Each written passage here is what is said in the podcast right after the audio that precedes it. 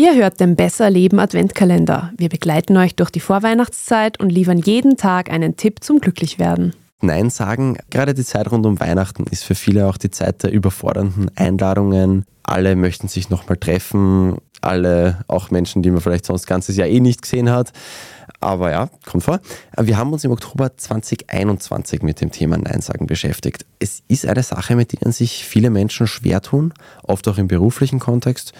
Und Selina, du hast mich damals gefragt, wie man es dann im Moment der Frage auch wirklich schafft, Nein zu sagen. Selbst wenn man eigentlich schon weiß, dass man mehr Nein sagen müsste, um ein bisschen ein runderes Leben zu führen.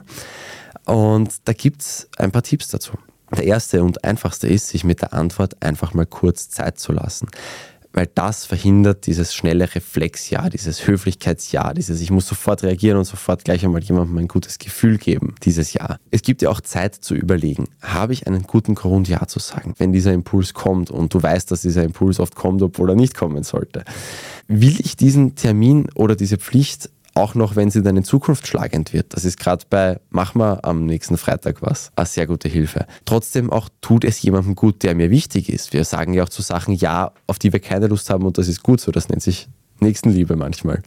Und wenn du dann eigentlich nach diesen ganzen Gedanken draufkommst, eigentlich will ich das nicht, ich werde jetzt Nein sagen, aber es fühlt sich nicht gut an, dann kann es noch helfen, wenn du dein Nein begründest sehr oft hat man ja auch wirklich gute Gründe dafür. Man sagt ja zu Menschen, die man gern hat, nicht nein, wenn man nicht einen guten Grund hat.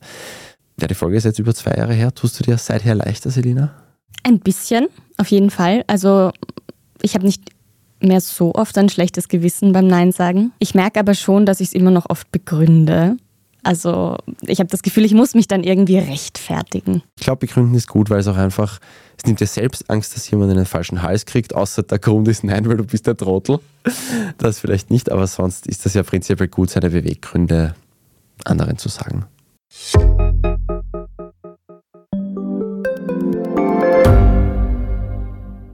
Ich bin die Franziska. Ich bin der Martin. Und wir wollen besser leben. Lohnt sich 10.000 Schritte zu gehen jeden Tag? Ist das Großraumbüro wirklich so schlecht wie sein Ruf? Spoiler, ja. Bringt's was, Intervall zu fassen? Wir fragen die, die es wirklich wissen und probieren es auch gleich selber aus. Bei Besser Leben, jeden Donnerstag eine neue Folge.